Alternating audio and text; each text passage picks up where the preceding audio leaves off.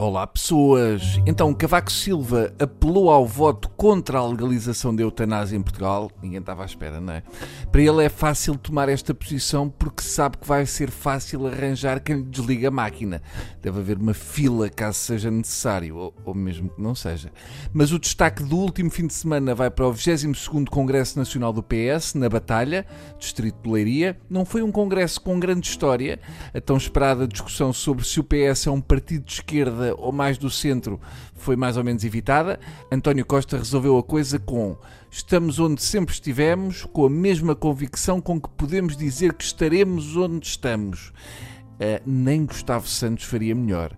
Costa diz isto e os nossos neurónios ficam ali a patinar no mesmo sítio. É como aquelas portas que dizem push para abrir e um tipo acaba a puxá-las.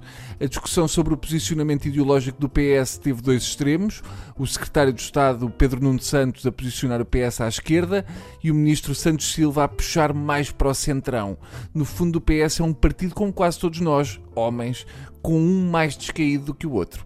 Pedro Nuno Santos citou Marx e Santos Silva defendeu o centrismo moderado que designou de socialismo democrático. Eu imagino que para ele o socialismo de Pedro Nuno Santos seja ditatorial. Só faltou a Santos Silva a frase: quem se mete com o socialismo democrático leva. Carlos Costa também fez o seu discurso, mas ficámos todos a pensar quanto terá cobrado em deslocações dos Açores para a Leiria. Quem voltou a aparecer foi o deputado europeu Francisco Assis. Para Assis, muitos dos seus medos não se concretizaram porque Costa teve a capacidade de anestesiar os ímpetos dos aliados da esquerda parlamentar e porque na altura ele não arranjou ninguém para um almoço anti-Costa na bairrada. Assis diz que não se sente desiludido nem com a geringonça nem com António Costa, porque acha que a solução é má e que o primeiro-ministro é bom.